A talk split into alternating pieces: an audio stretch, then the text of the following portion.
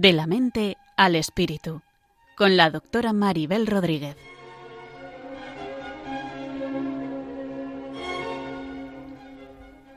Saludos a todos y bienvenidos a este nuevo programa de la mente al espíritu, en el que vamos a hablar sobre las emociones y los sentimientos. Os recuerdo que este programa trata de tender puentes desde la psicología y la psiquiatría hacia la espiritualidad, de tal manera que si entendemos nuestras mentes, nuestra vida espiritual, religiosa y nuestra vida en general pueda ser más plena. Pasamos pues a hablar un poco de emociones y sentimientos, pues que puesto que es algo que todos tenemos, emociones y sentimientos, y forman parte de lo que somos, de nuestra humanidad, de nuestra fortaleza, pero también de nuestra fragilidad. Todos podemos experimentar sentimientos que nos hacen sentir vulnerables. A veces lo que sentimos nos gusta, otras veces no nos gusta, o bien en ocasiones nos dejamos llevar por los sentimientos y otras veces no, incluso podemos llegar a bloquearlos.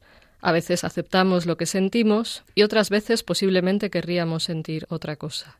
Incluso podemos llegar a desconectarnos de lo que sentimos ignorándolo si no lo sabemos manejar. O en el otro extremo podemos darle todo el poder a un sentimiento perdiendo el sentido de la realidad y dejando de razonar adecuadamente. Los sentimientos y las emociones a veces son una asignatura pendiente porque no nos enseñan en el colegio o que no siempre tenemos las herramientas adecuadas o bien necesitamos madurar para poder gestionarlos adecuadamente o aceptarlos. Y por eso en este programa queremos hablar un poco de cómo nos sentimos y de si sabemos qué hacer con nuestras emociones, nos llevamos bien con ellas, las aceptamos o no las aceptamos, es bueno o no es bueno sentir lo que sentimos, Sabemos lo que son las emociones y los sentimientos. Vamos a intentar responder a estas preguntas y otras que puedan surgir en el presente programa. Y también tendremos en cuenta otras preguntas que nos, nos han enviado por las redes sociales para poderos ayudar y aportar en lo que sea posible. Y también quiero dejar, eh, dejar que constancia de que este es el primer programa que dedicaremos al tema, pues hemos visto que es un tema amplio del que se puede sacar más cosas y, aquí en este programa, aunque hablemos de emociones y sentimientos en general, es importante que nos demos cuenta de que, de que pues necesitamos aprender mucho más. ¿Y qué es una emoción? Muchas veces confundimos qué es emoción y sentimiento y sabemos, según nos dice la psicología, que una emoción es una reacción instantánea del cuerpo en respuesta a estímulos externos, lo que sucede alrededor, un susto, por ejemplo, que nos dan, una respuesta a estímulos internos, un recuerdo que nos viene, sea agradable o desagradable, nos hace sentir algo. La emoción suele ser de corta duración, es una reacción, como digo, instantánea, igual que viene, se va, que genera una reacción corporal, mental o bien lleva una conducta determinada. Y también hay que tener en cuenta que las emociones son automáticas e involuntarias, por lo que rechazarlas o bloquearlas pues no suele ser buena idea, es mejor aceptarlas, ya hablaremos un poquito más de esto para ver después de aceptarlas qué se puede hacer con ellas. Esa reacción corporal que genera una emoción provoca cambios en nuestro sistema nervioso y eso a su vez produce cambios en el cuerpo como palpitaciones, ponerse rojo o pálido, cambios en nuestra expresión facial, una contracción muscular, etcétera, es decir, insisto que es algo automático, involuntario, que surge, muchas veces son innatas y vienen de serie en nuestro funcionamiento y otras veces están influenciadas por experiencias previas que hemos tenido donde nuestro cuerpo ha aprendido a reaccionar ante lo que sucedía por algo que nos ha pasado, pues como un susto que nos hace luego asustarnos más de la cuenta, un miedo que hemos aprendido o que hemos copiado de otros al ver a nuestros padres o a, o a otras personas. Así que vuelvo a esa idea de que las, las emociones son reacciones automáticas, en parte espontáneas, en parte condicionadas por experiencias previas, y lo importante es tener en cuenta que no las podemos evitar, que surgen, que son naturales y sean buenas o malas, según las interpretemos, esas emociones se dan, están ahí y hay que aprender a vivir con ellas.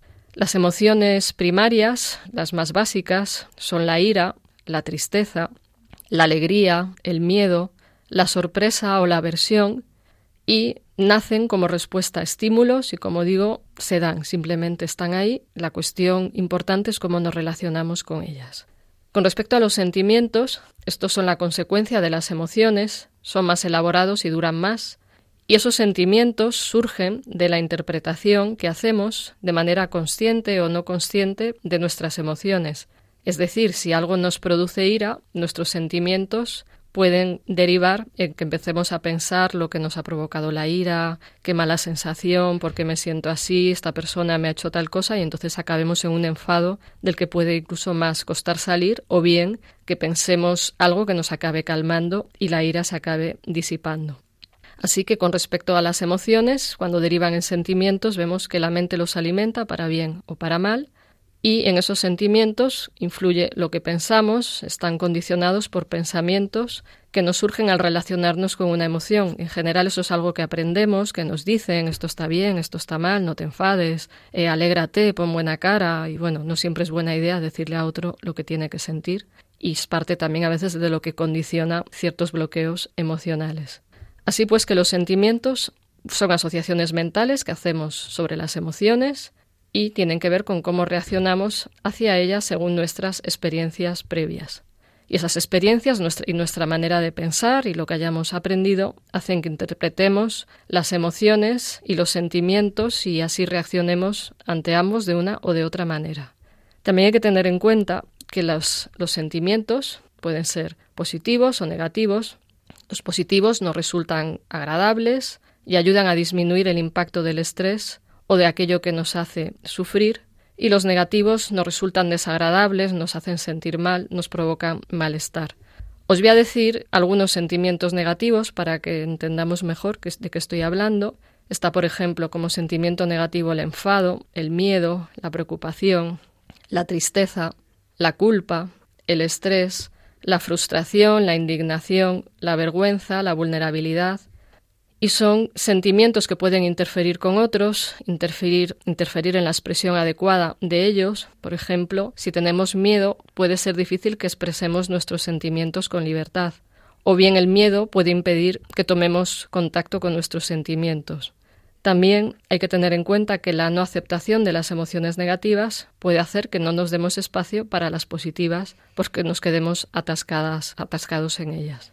Y voy a hablar de los sentimientos positivos, son la felicidad, el amor, la euforia, la esperanza, la motivación, la pasión, la satisfacción, la diversión, el bienestar, el entusiasmo.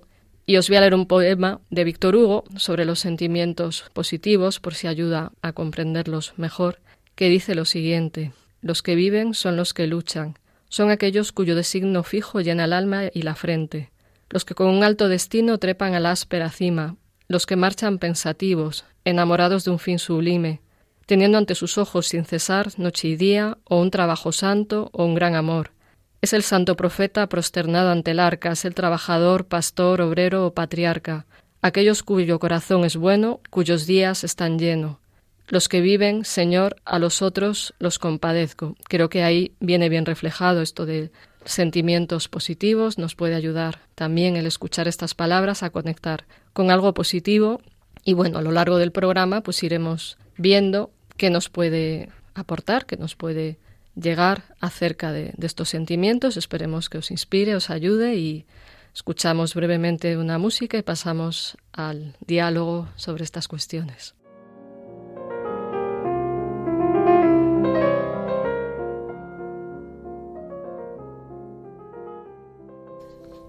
Pasamos al diálogo con Cristina Velasco, que es psicóloga y profesora de la Universidad San Pablo CEU, y siempre estas cosas en diálogo se comprenden mejor y podemos aportar entre las dos. Buenas, Cristina. Hola, Maribel. Muy bien. Pues nuevamente bienvenida y gracias, gracias. por estar aquí. Y quería que planteáramos algunas cosas que quizás sean útiles, vamos viendo lo que va surgiendo. Por ejemplo, con el tema de que cuando hablamos de sentimientos es difícil encontrar visiones equilibradas que nos permitan encontrar vías de expresión que sean liberadoras, armónicas, humanizadoras, o bien eh, vías de, regulación también. Porque, por ejemplo, por un lado encontramos las visiones que plantean que los sentimientos son negativos, que hay que controlarlos, incluso suprimirlos, y que incluso quien así lo plantea suele tener miedo ante los propios sentimientos, asumiendo la misma actitud con los sentimientos ajenos, y ahí lo que se hace es pararlos, frenarlos, eliminarlos, Y para esas personas los sentimientos son incómodos, eh, los sentimientos de otros también son incómodos, los propios, los de otros, porque no aceptan los propios. Suele haber miedos de fondo, falta de libertad y se coarta la libertad de otros. Incluso esto a veces ocurre en ámbitos religiosos o espirituales, cuando se tiene una idea errónea o demasiado perfeccionista de lo que tenemos que ser. Con eso aumenta el sufrimiento y los sentimientos negativos. ¿Tú qué piensas sobre mm. esto? Pues sí, Maribel, en ese sentido yo creo que hemos caído como en los dos péndulos, ¿no? A veces el ser humano es así, ¿no? Pues pasamos de un extremo en el cual es muy difícil mm, o no se plantean los sentimientos como algo que hay que tener en cuenta y al final eso a la persona le bloquea, ¿no? Como comentas. Yo creo que a veces eh, la parte más de consulta, ¿no? Pues te encuentras con personas que intentan sobre todo controlar mucho sus sentimientos y, y, eso les lleva al final a bloquearse, ¿no? Y a no sentirlos o incluso a sentirse aún más agobiados porque deben eliminarlos o bloquearlos, ¿no? Claro, claro. A veces cuanto más quieres eliminar los sentimientos o las emociones... Más aparecen incluso. Claro, o aparecen más negativamente mm. o aparecen con efecto rebote, ¿no? Exacto. Y eso también lleva a que a veces tampoco en esa parte de educación emocional tampoco estamos preparados para, para tolerar las emociones de los otros, ¿no? Los sentimientos de otros. Claro. Y eso es muy importante también, porque al final estamos, somos seres relacionales y el otro también pues tendrá su propia rabia, su propia tristeza, ¿no? Su propia frustración y eso también pues es bueno entenderlo y poderlo acompañar. Claro, pero podemos acompañar eso cuando hemos aceptado primero los sentimientos propios negativos y sabemos qué hacer con ellos, ¿no? Si no es como cuando alguien se angustia porque otro está alterado. ¿no? Mm, sí, eso, por ejemplo, un ejemplo muy claro es el tema de los padres con los hijos. ¿no? Eh, hace poco una madre me decía, quería dar una mala noticia a su hijo y me decía, Cristina, ¿pero qué hago si se pone a llorar? Y yo le respondí, ¿y qué haces si se pone a llorar? ¿no? Como devolviéndole también esa responsabilidad que tenemos, o sea, que un padre puede tener con respecto a la contención emocional de sus hijos, ¿no? Es decir, si yo no soy capaz de gestionar, eh, pues mi tristeza, ¿no? O mi, mi rabia en un momento dado y no la expreso de modo adecuado, tampoco a mis hijos se lo voy a, enseñar. No pasa nada porque alguien llore. Bueno, pues cuando alguien llora, ¿qué hacemos? Pues le damos un abrazo, estamos con él, o sea, lo acompañamos, ¿no? Claro, le dejamos que se exprese, normalizamos el llanto. No decir no llores, ¿no? Es una, una expresión muy fácil, ¿no? Porque nos provoca angustia y decimos, no, no, no, pero no llores y eso pues no ayuda, ¿no? Sí, eso hace que al final la persona se, se altere más, ¿no? Y en el otro lado tenemos el sentimentalismo extremo, en el que todo sentimiento es un elemento de verdad incuestionable por el que hay que dejarse llevar y expresarlo todo hasta el paroxismo, les guste o no les guste a los demás. Y los sentimientos desde esta perspectiva son un absoluto incuestionable.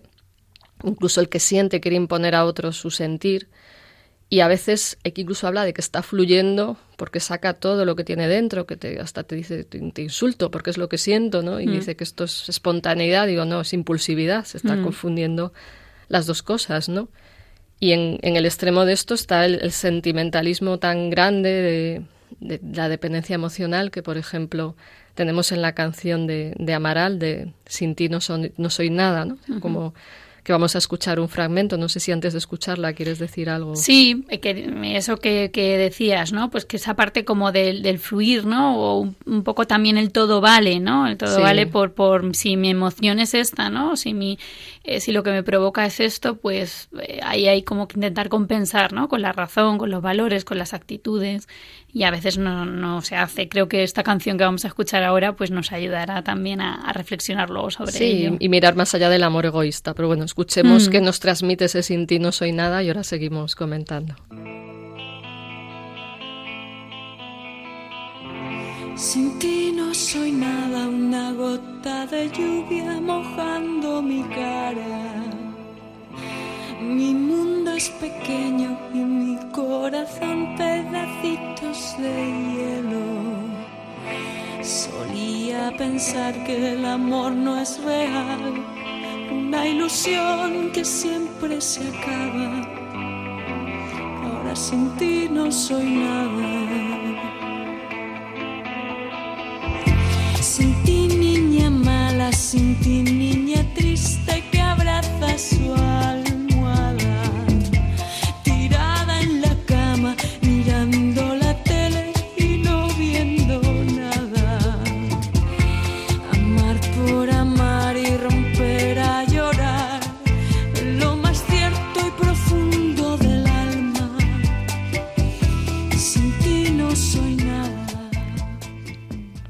Sin ti no soy nada. Es muy fuerte, ¿no? Y incluso, aunque expresa un sentimiento también profundo, quizás también de amor, pero es un amor muy dependiente, ¿no? Muy centrado en la propia emoción, el propio sentimiento y que que vacío, ¿no? Sin ti no soy nada, si no soy nada, ¿cómo te voy a amar? ¿no? ¿A, ti qué te sugiere? Sí, yo creo que ahí hay como una parte de sobrevalorar, ¿no? Esa, ese sentimiento que tiene, pues, de, del vacío que le provoca eh, esa emoción, eh, pero, claro, a la vez como sin que nada más de su vida merezca la pena, ¿no? Y, y cuando alguien viene eh, a nosotros, ¿no? Sobre todo en la parte también de consulta y te dice, mira, es que este sentimiento es tan grande que parece como que el resto de mi vida se ha borrado, ¿no? Pues es importante que la persona conecte con su, con su parte quizá más racional, ¿no? Más, eh, no solo ese sentimiento que de repente elimina todo, sino que está, ella cuando dice sin ti no soy nada, pues menuda dependencia también emocional. Claro, claro, sí, ver mm. que, que podemos razonar o incluso, yo muchas digo, muchas veces digo que hay que pasar del enamoramiento al amor, pero el amor a uno mismo ¿no? saber amar al otro respetando quién es, dejándole libre, dejándole espacio y a la vez amarme yo, porque en mi vida hay más que cualquier vínculo afectivo, ¿no? Sí, es que si no, no puedes amar al otro tampoco verdaderamente. O sea, ese amor tampoco te llevaría a ti ni a crecer, ni, ni a ser mejor persona, ¿no? Ni incluso aceptarte a ti misma, que también es muy importante. Claro, aceptarte y ser algo, aunque el otro no te quiera, aunque el otro no esté, ¿no? O sea, tenemos que ser alguien es para poder amar a otros, ¿no? Eso de amarás al prójimo como a ti mismo parte de primero, amate tú. Si quieres amar a alguien, entonces sin ti no soy nada, es un una aniquilación excesiva, ¿no? Igual habría que preguntarle a Maral qué, quería decir. Sí. Igual la estamos interpretando injustamente, pero bueno, es lo que nos transmite esta canción y como contraste vamos a escuchar otra canción que es lo contrario sobre la liberación, la libertad, el amor que respeta la libertad del otro. Es un fragmento de la canción del Canca, la otra contigo.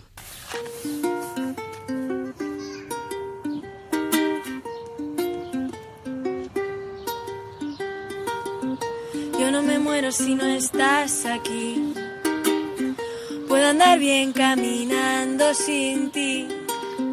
No me haces falta ni eres mi media naranja en la vida. Voy aprendiendo a curarme yo misma todas mis heridas. Pero contigo es cierto que el mundo parece un poco menos feo. Contigo es cierto que a veces romper las cadenas duele un poco menos y aprendo contigo y contigo camino. Me encanta todo lo que hemos compartido, tirando barreras, rompiendo los mitos. Te quiero libre y me quiero libre contigo.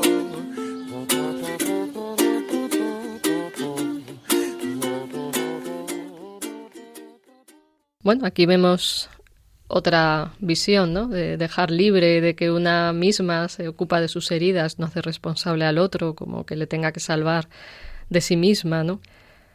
Es una canción como más liberadora, donde hay entrega y amor, pero incluso me suena como un amor más amplio, más profundo, porque estás con el otro, pero le dejas ser, ¿no? Y, y tú te ocupas de ti, ¿no? Yo creo que esa visión del sentimentalismo más negativa, ¿no? Y que la sociedad de hoy en día, pues en cierto modo también a veces en extremos nos intenta vender, sería justo lo contrario a esto, ¿no? Porque el sentimentalismo también es como que el otro, o sea, de repente no te haces responsable de tus propias emociones, ¿no? Sino que te dejas llevar, fluir, ¿no? Y muchas veces incluso el actuar a veces como, como víctima, ¿no? O como, mm. como, bueno, es que me ha pasado esto, ¿no? Y entonces estoy así y entonces, bueno, esto yo creo que es una visión, la canción esta me parece como que a pesar de todo, pues dice, oye, estoy contigo, pero yo soy la que, la que acepto mis emociones, ¿no? Y las gestiono, las, bueno, pues me manejo con ellas. Claro, y que está muy bien sentirlas y a veces incluso dejarse llevar puntualmente, si eso tiene sentido, ¿no? Entonces es una emoción constructiva, o bien cuando necesitas expresar tristeza, etcétera, pero el problema es cuando la mente alimenta exageradamente una emoción y la absolutiza, la pone por encima de cualquier cosa y, en el fondo hay un narcisismo ahí de quiero imponer mi sentimiento al otro, yo me siento así y hazme sentir mejor, ¿no? Entonces me ha gustado de la canción eso de que me hago cargo de mis heridas, ¿no? No hmm. resuélveme que me siento mal, arréglame y entonces si tú no me arreglas no soy nada, ¿no? Muy importante eso. Claro. Incluso en, el tema del sentimentalismo, yo creo que en el mundo religioso, antes que comentaba la posibilidad ahí de, exigirse demasiado el perfeccionismo emocional, no podría, no puedo sentir esto, no me lo puedo permitir, a veces se cae en el otro extremo porque se confunde la propia emotividad con la experiencia espiritual. Y la gente cree que su religiosidad va bien si se siente bien y va mal si se siente mal.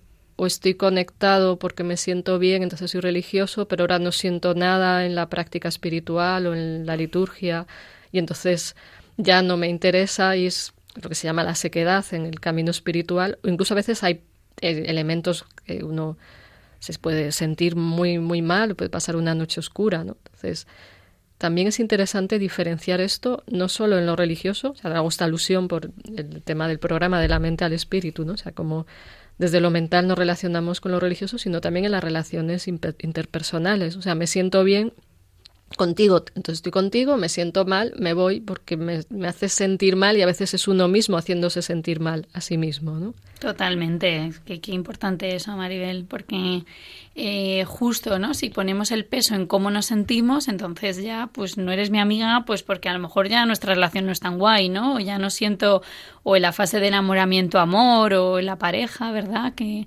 eh, y en el campo espiritual, pues por supuesto, ¿no? Pues dejo de ir a misa, pues porque ya la misa no me hace sentir bien. Bueno, pues a lo mejor hay que plantearse el motivo verdadero por el que, por el que uno actúa, ¿no? Claro, y ver también la relación con los otros, la relación con Dios, como mm. algo más allá de mi ego, de mi satisfacción, o de que, o ver a Dios como la hada madrina que responde a mis deseos. Entonces, si me responden, entonces me siento bien, si no me respondo, pues, me responde, pues ahí se, ahí se queda, ¿no?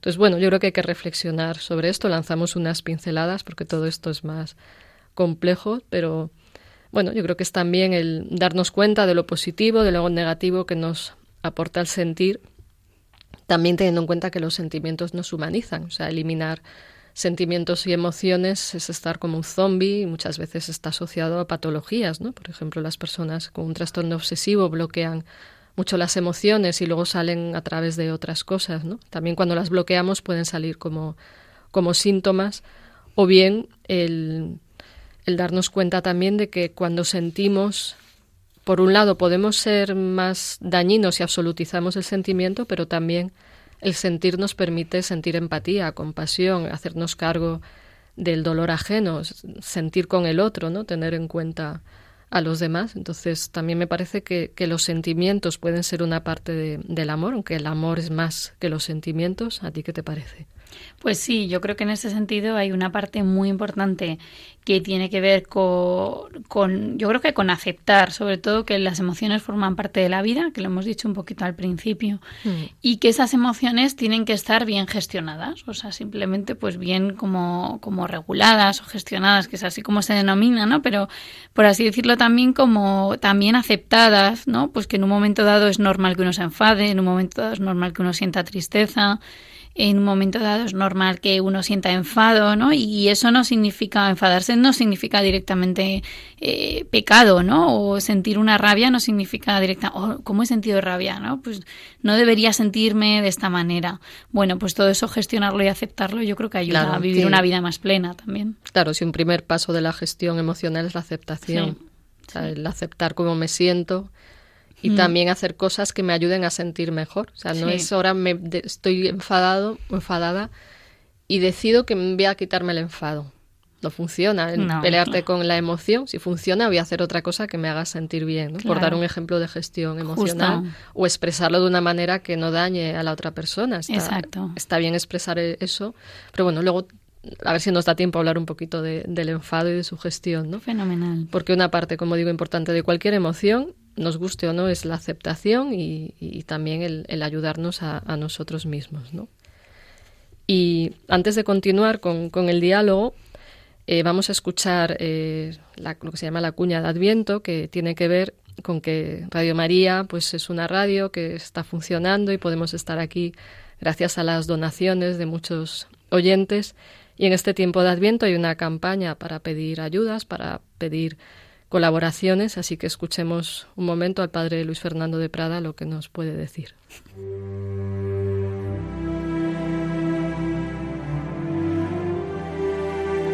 Jesús vino, Jesús vendrá, Jesús viene. Vino al seno de María Inmaculada, vendrá al final de los tiempos y viene cada día a sanar las heridas de nuestro corazón, a darnos esperanza y conducirnos a la salvación eterna. Sin embargo, aún son muchos los que no conocen a Jesucristo. Por eso, Radio María quiere colaborar con la Iglesia en el anuncio de la buena noticia del Salvador. Para ello, necesitamos tu ayuda. Tu oración, compromiso voluntario y donativos nos permitirán prolongar la voz de Juan Bautista y preparar los caminos del Señor. Puedes informarte de cómo colaborar llamando al 91 822 8010 o entrando en nuestra página web radiomaria.es. Radio María, la fuerza de la esperanza. Muy bien, pues a ver si alguien se anima en ayudarnos, en colaborar y en que esto pueda seguir adelante. Estábamos hablando de la gestión emocional y, un poquito del enfado. Podemos aprovechar que ha salido este tema del enfado para explicar un poquito más cómo se puede gestionar, manejar. Pues sí, porque a mí me parece que el enfado, que seguramente sea una emoción que todos nuestros oyentes han sentido alguna vez, me parece una de las emociones que más moviliza, ¿no? Y todos en algún momento determinado pues lo hemos sentido en mayor o menor intensidad. Em, Incluso, por ejemplo, cuando tenemos una pérdida o un duelo, pues hay una etapa en la que también existe la rabia, el enfado, ¿no? Cuando uno ve las etapas del duelo, pues también existe. normal. Normal, ¿no? Porque ante algo que, que, que nos transgrede, ¿no? O ante algo que no esperamos, pues surge esa emoción del enfado. Puede tener diferentes versiones, pues contra uno mismo, el enfado contra uno mismo, Maribel, pues es un enfado también a veces difícil, de gestionar. Y va unido a la culpa y toda una serie de cosas. Sí, quizás sea el más difícil. Luego el enfado con otros, ¿no? Pues sobre todo con quien tenemos más cercanos en, e, el día a día, Claro, y más difícil cuando queremos a alguien, ¿no? Por supuesto. Y luego muchas veces también incluso el enfado contra Dios, ¿no? Pues también, bueno, pues por situaciones, ¿no? Que, que pueden venir en nuestra vida. Eh, nos ocurre cuando sucede algo pues no esperado, que, que no que nos trasgrede, ¿no? Que, no, que no queremos que suceda y así pasa. También a veces los enfados no tienen por qué tener una intensidad muy elevada, ¿no? Como nos imaginamos una persona así muy iracunda, ¿no? Sino que a veces una pequeña molestia también puede ser un poquito de enfado dentro de nosotros. Claro, y es natural, es también un mecanismo de protección, enfadarnos. Otro tema es cómo nos manejamos con ello. ¿no? Entonces, si una persona pues es muy puntual y le gusta salir de casa puntual, resulta que, que con quien vive, ¿no? Su pareja o su quien sea, pues nunca llega puntual a una cuando quedan, pues eso generaría una especie de, molestia, ¿no? Pues esa molestia también es un poquito de enfado, ¿no? Entonces, lo primero y más importante yo creo que es tomar conciencia de aquello que nos enfada, ¿no? De aquello que nos... Y de que nos hace sentir, o sea, qué tipo de enfado, que, cómo es de intenso también, Exacto, cómo es de intenso, porque verdad que hay temas que ya se convierten en, un poco de bucle, ¿no? Y ya a la mm. mínima, pues respondes de una manera muy explosiva, entonces hay que mm. Irlo detectando, ¿no? Pero es muy importante detectar qué es lo que me enfada, porque a veces a lo mejor te enfadas con una persona y a lo mejor directamente no es la persona la que te ha hecho el daño, sino que estás enfadada con una situación concreta, pero no tiene que estar directamente relacionado con esa persona. Por, ejemplo, a mí me produce eh, malestar, por así decirlo, pues algo que me ha ocurrido en mi trabajo, ¿no? Y luego llego a casa y me enfado a lo mejor con, mi marido, ¿no? Pues igual ese enfado es más conmigo misma y lo que me ha sucedido que con el otro, ¿no? Sí, o con uno, un otro que te ha enfadado pero no puedes reaccionar porque es tu jefe. Es mi jefe, claro. O te lo llevas puesto el enfado a casa. Exacto, pues también puede pasar eso, ¿no? Eh, y bueno, a veces también debajo del enfado pues puede haber otras emociones, ¿no? Mm. Como el miedo, la tristeza. A veces la gente reacciona enfadándose cuando a lo mejor lo que le da miedo es pues perder esa amistad, ¿no? O, o a lo mejor estar inseguro en una situación, pues también a veces se hace como responder a la defensiva, ¿no? O enfadarnos. Y bueno, algunas de las, de las herramientas que creo que pueden ayudar para cuando están enfadados o cuando sentimos alguna molestia, pues la primera que diría sería a veces dejar pasar el tiempo. Un tiempo que sea prudencial, claro. Ni muchísimo tiempo que ya se te olvide, ¿no? Por lo que estás enfadado. Ni tampoco responder en el momento, porque normalmente la emoción, pues en un primer momento la sentimos más físicamente y luego poco a poco se va, se, va, disipando, ¿no? sí. Eso es, ¿no? A veces cambiar de actividad, hacer ejercicio físico, salir a dar una vuelta, son, eh, son estrategias que pueden ayudar a disminuir esa, esa intensidad. Por otro lado, también es muy importante cuando nos enfadamos intentar ponernos en el lugar del otro también, ¿no? Pensar que el otro ha actuado como ha actuado, no porque quisiera fastidiarnos, ¿no? Sino porque, bueno, pues lo ha salido así, ha tenido una dificultad. Bueno, pues intentar pensar también otros motivos que no sean solo directamente ha venido y lo ha hecho aposta, ¿no? ha querido hacerme daño. Luego otra estrategia, la tercera, ¿no? El que nosotros en psicología llamamos usar mensajes yo, que normalmente son mensajes en los cuales tú expresas que algo te ha molestado, pero no diciendo que el otro es un impuntual, que el otro es un impresentable, que el otro siempre haces esto, ¿no? Claro, es más, yo me he sentido mal con esto, ¿no? Efectivamente, ¿no? Que hablen más de uno mismo, del sentimiento de uno mismo y no tanto atacando al otro. Y bueno, y luego eh, pues otra de las cuestiones interesantes también sería el tema de, eh, de, de, perdonar, ¿no? A veces también en el enfado, pues hay una estrategia de la cual también estuvisteis hablando en el programa anterior, que era el tema del perdón, muy mm. importante, ¿no? Porque a veces también, pues el otro ha podido hacer algo que nos ha hecho daño y nos ha transgredido, ¿no? Pero, pero bueno, también nosotros tenemos esa capacidad para, por encima de nuestras emociones, entender que hay algo eh, para poderle perdonar, ¿no? Y poder actuar de esa manera. Claro, mirar más allá de la emoción, del túnel en el que uno se mete a veces con la emoción. Y como decía una paciente mía que había conseguido pasar de tener una visión en túnel o una visión en abanico, o sea, abrir la perspectiva, a ver más cosas que aquello que te está mm. alterando emocionalmente. ¿no? Claro, qué importante eso también, sí. Sí, muy bien, pues muchas gracias por explicarnos esto del enfado. Y vamos a escuchar otra canción de Nino Bravo, Libre, una canción conocida, porque también la idea es transmitir el, dejarse sentir, el dejarse ser libre interiormente, no es ser impulsivo, sino dejarse ser quien uno es y, y percibir la emoción y a ver qué nos provoca escuchar esta canción de Nino Bravo.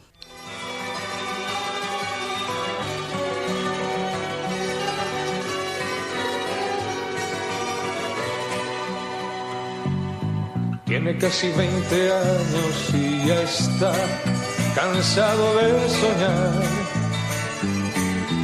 Pero tras la frontera está su hogar, su mundo y su ciudad. Piensa que la alambrada solo es un trozo de metal, algo que nunca puede detener sus ansias de volar.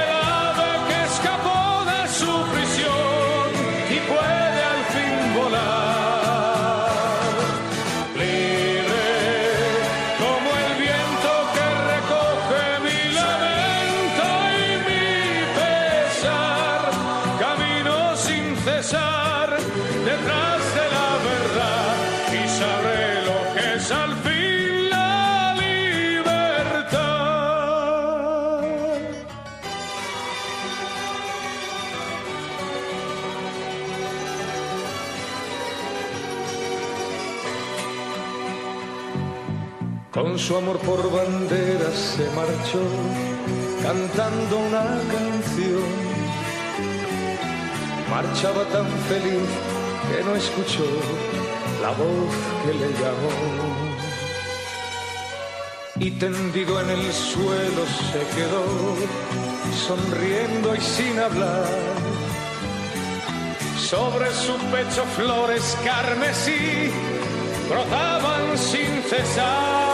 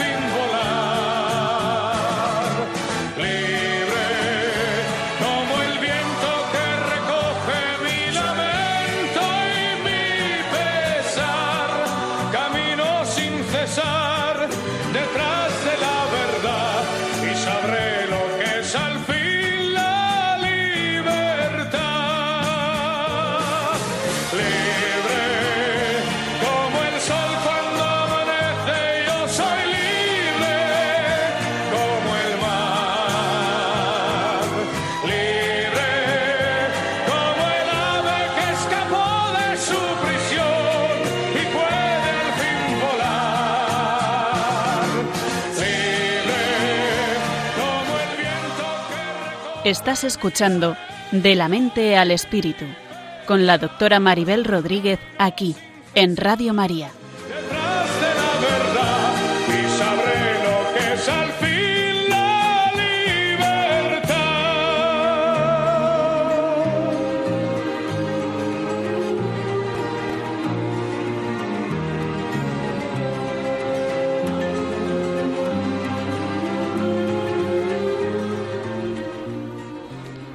Bueno, pues que nos evoca esta canción, nos evoca esa libertad de dejarnos ser, dejarnos sentir, que a veces hace falta el darse ese espacio para percibirse, liberarse, ¿no? Sí, incluso aunque el fin que persigue sea algo complicado, ¿no? Porque parece que no es algo fácil de alcanzar, así como que te va a producir mucha tranquilidad, ¿no? O bienestar, sino que al contrario, ¿no? Parece que es como una especie de lucha, pero sin embargo cuando luchas por algo que quieres, al final, aunque las emociones no sean del todo positivas, pero te sientes libre. Claro, claro, y a veces libre para sentirlo. A veces lo vemos en terapia que hay personas que dicen, lo siento, estoy llorando. Y no, no llora, por favor. Efectivamente. Déjate expresarte, ¿no? Justo, ¿no? La gente que también a veces pide perdón por, ay, es que, ¿no? Y, qué importante el sentir esa libertad también para poderlo expresar.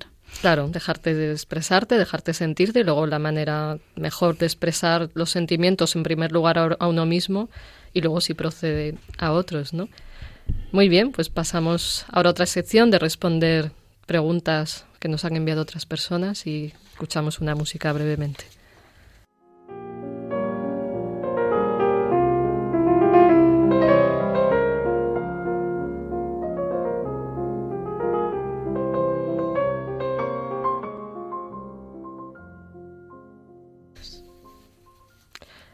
Muy bien, pues vamos a intentar responder hasta donde sea posible a preguntas que otras personas nos han enviado por las redes en respuesta a la propuesta que les he hecho acerca de este programa.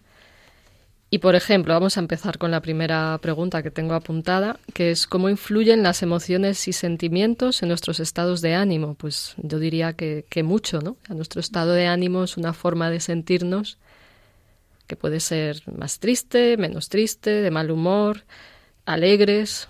¿Tú qué dirías a esto? A ver, yo creo que el estado de ánimo es como por así, a ver, como por describirlo de alguna manera, mm, es como la, el tono general que tenemos, ¿no? el estado de ánimo es como nuestro tono, ¿no? Pues hay días que nos levantamos como un poco más contentos, ¿no? Y otros un poco menos, con un ánimo más bajo, pero eso no deja em, como de decir, bueno, pero tengo que seguir con mi vida adelante, ¿no? O sea, que el estado de ánimo en, como que depende del grado que tenga, ¿no? Y ahí también se ven estados de ánimo que pueden ser, pues, depresivos, ¿no? Cuando las personas ya tienen un un diagnóstico o en el caso de la manía, ¿no? Pues estados de ánimos demasiado eufóricos, excesivamente eufóricos la manía, luego hay euforias más leves, ¿no? Sí. Entonces, bueno, pues los sentimientos y las emociones componen un poco todo ese cómo nos encontramos normalmente, ¿no? Claro, una persona que todos los días siente tristeza, una tristeza muy intensa, evidentemente va a tener un estado de ánimo general pues negativo, ¿no? Sí, más, depresivo, más triste, puede tener o no depresión, pero sí, o sea, ahí están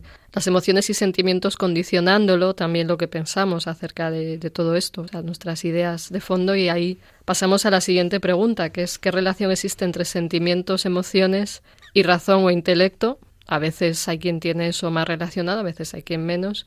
A mí me parece que hay una relación circular, donde yo siento algo, pienso otra cosa con respecto a lo que estoy sintiendo y eso que pienso influye en lo que yo siento y es como un círculo.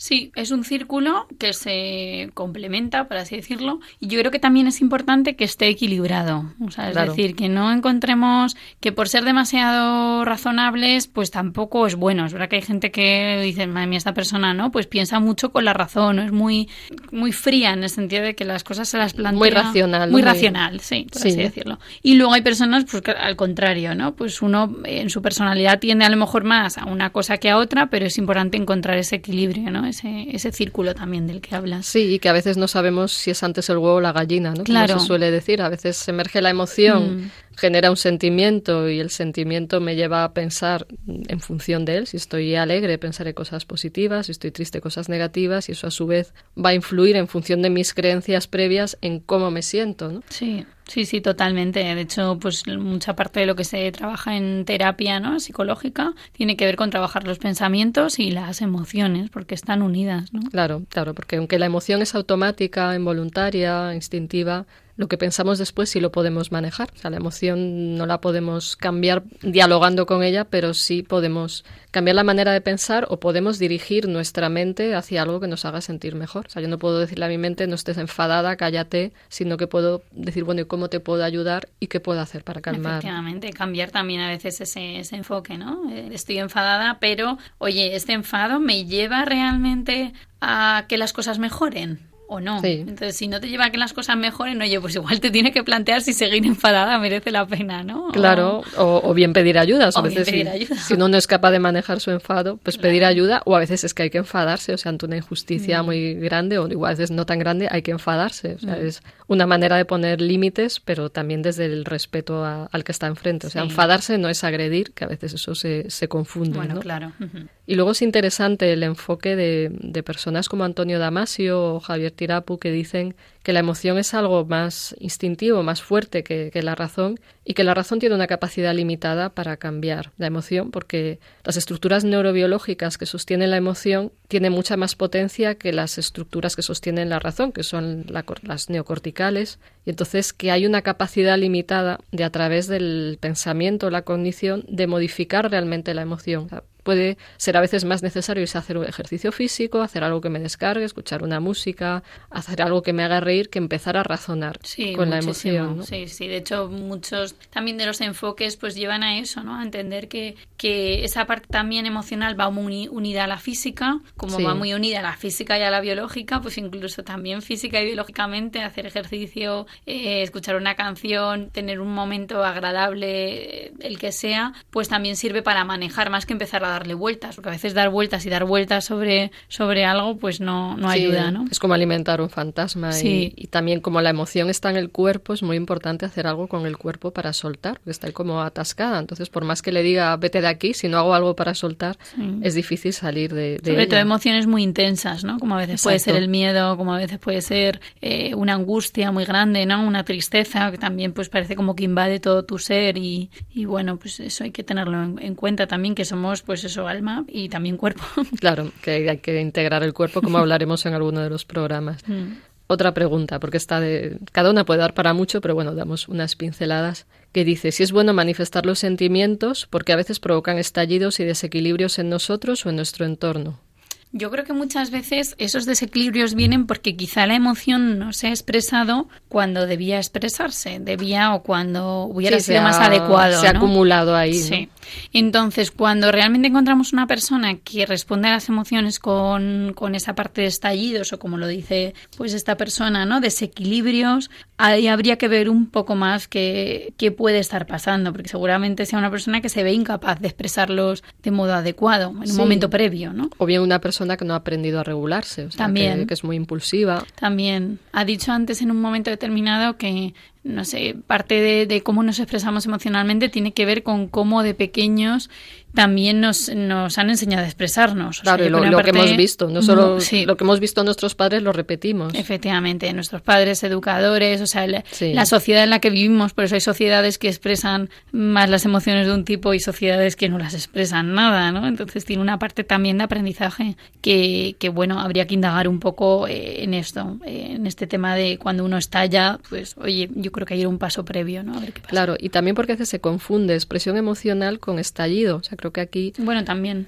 O, mm. emoción con desequilibrio, ¿no? Entonces depende de cómo nos relacionamos con ellas y, y, también con la fuerza de nuestro yo, hasta dónde nuestro yo está estructurado, está fuerte, está centrado, o somos capaces de relacionarnos con nosotros mismos o de empatizar. También uno, si se da cuenta de que va a hacer sufrir a alguien, aunque sienta una emoción intensa, puede frenarse, esperar o sacarla de una manera no explosiva. ¿no? Efectivamente, sí, sí, sí. Y quizá también hay una parte de eso, de lo que comentas, ¿no? de que ese, ese estallido a veces también es porque, mira, pues si me enfado, parece que si no me enfado así como de modo radical, parece que no me enfado. Bueno, pues esa es una creencia también errónea, ¿no? Porque claro. uno lo puede expresar de un modo pues más adecuado más eh, poniéndose en el lugar del otro. Claro, como te gustaría que te expresaran el enfado. También. Eso que he dicho antes es mejor decir estoy enfadada por esto, me estoy sintiendo mal por esto, que decirle al otro eres un tal o eres un cual o, tirar la tele por la ventana.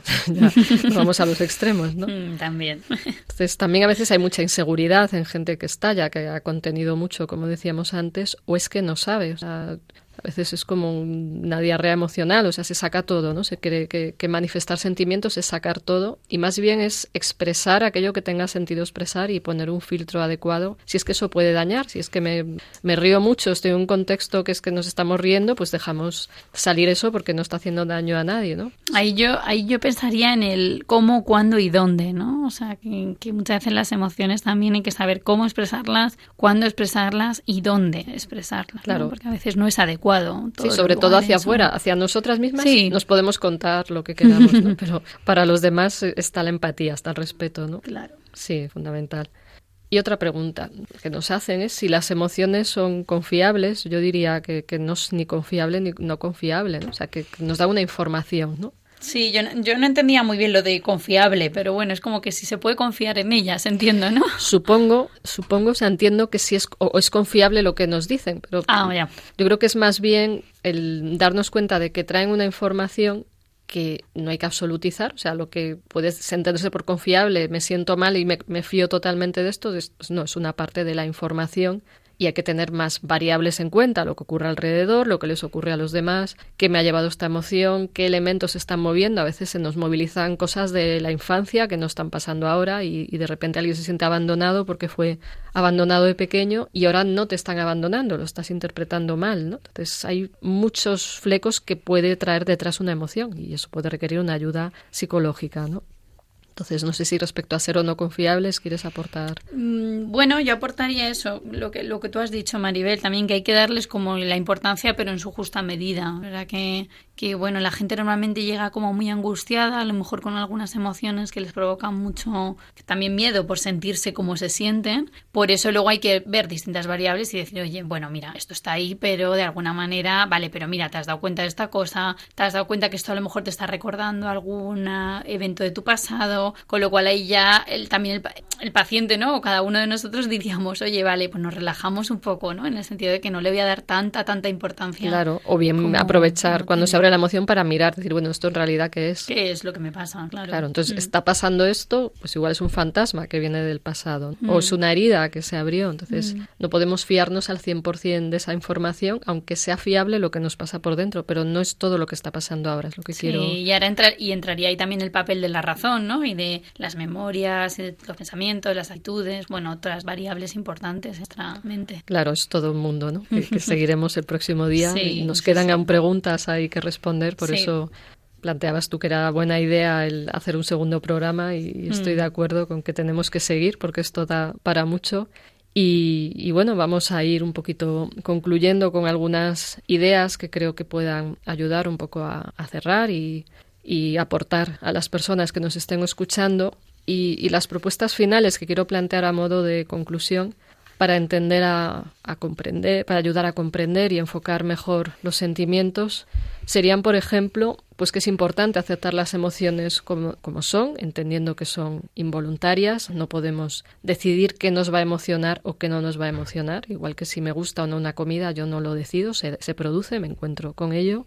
También que las emociones y los sentimientos nos aportan información acerca de lo que somos, o de esas experiencias previas que hemos vivido, que igual se han quedado enganchadas y, tenemos que, tratar, que descifrar las heridas del pasado que a veces se reactivan cuando ocurre algo inesperado que nos las evoca, que nos las recuerda. También me parece importante señalar que las emociones y sentimientos nos humanizan y también aportan más plenitud a la vida en general y nos enriquecen, obviamente también a, la propia vida espiritual, que si hay emoción y sentimiento, bienvenidos sean, pero no podemos reducir la vida espiritual o las relaciones interpersonales o la relación con nosotros mismos pues solamente a eso. También que respetar nuestras emociones y sentimientos sin absolutizarlos es respetarnos a nosotros mismos, pero hay también la importancia de respetar a los demás, porque a la hora de expresarlos es importante darnos cuenta de que sentir algo no me da derecho a imponerlo a otros, que es importante que discierna su impacto en función de la sensibilidad de la otra persona, y transmitirlos teniéndola en cuenta. También respecto, respecto a ese respeto a emociones y sentimientos, que el sentir conscientemente lo negativo puede ayudarnos a comprender mejor lo que sienten los demás al estar ahí y empatizar con ellos. Es decir, que si yo entiendo y siento mis emociones, las acepto, me doy cuenta de que es normal, que se da de manera espontánea, me voy relacionando con ellas bien, me voy a relacionar mejor con las emociones y sentimientos de los demás y, voy a empatizar mejor porque me voy a poder poner mejor en su lugar, ¿no? Y luego que, que aunque no podemos cambiar esas emociones, sí podemos modular nuestros sentimientos, es decir, aquellas interpretaciones que hacemos de las emociones, sobre todo procurando tomar conciencia de cómo se generan dentro de nosotros. Es todo un trabajo de, mirar con humildad, con honestidad hacia nosotros mismos y al ir comprendiendo podemos enfocarlos de una manera más sana, de tal manera que ni bloqueemos el sentimiento o la emoción, ni lo sobredimensionemos. Y como ya hemos dicho, por un lado aceptar, por el otro buscar otro tipo de estímulos que nos ayudan a sentir aquello que queramos o necesitemos sentir, por ejemplo, ante una emoción negativa que es sano tener emociones y sentir, aunque a veces pueda ser desconcertante. Y aunque sea desconcertante, yo invito a mirar la emoción y el sentimiento como una aventura para descubrir qué pasa dentro de nosotros.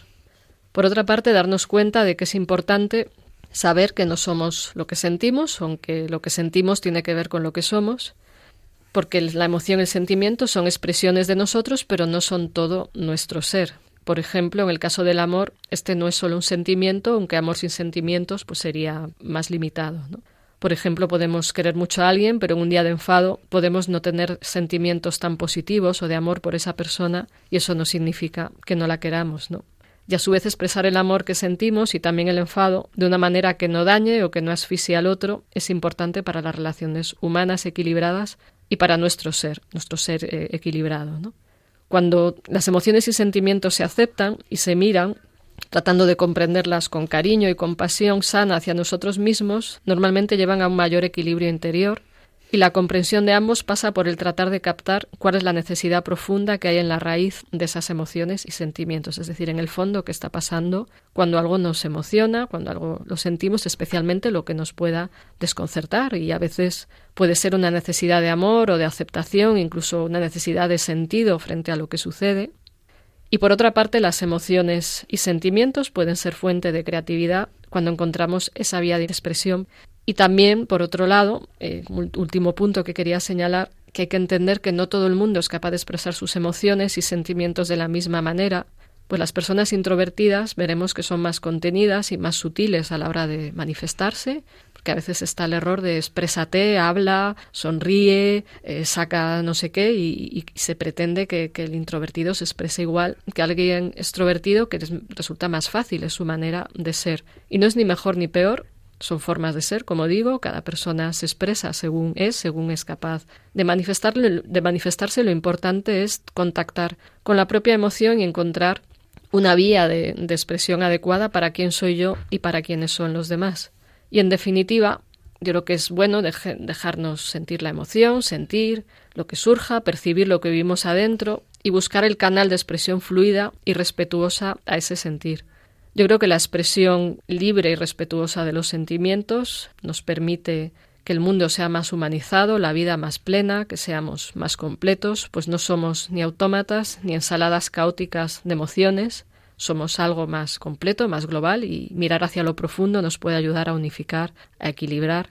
Así que se trata de aceptar el sentir, de integrarlo en una perspectiva más amplia de nosotros mismos, que supone conocernos mejor, y si conectamos con el sentir, podemos llegar a amar con un amor más profundo por nosotros mismos y por los otros. Así quizás nuestras vidas sean más sanas y plenas en todos los sentidos. Y bueno, hasta aquí lo que quería contar hoy. Terminamos el programa de la mente al espíritu. Recuerdo el mail del programa que es de la mente al espíritu arroba radiomaria.es. Y nuevamente gracias Cristina Velasco por acompañarnos hoy gracias y a ti, por aportarnos. Muchas gracias.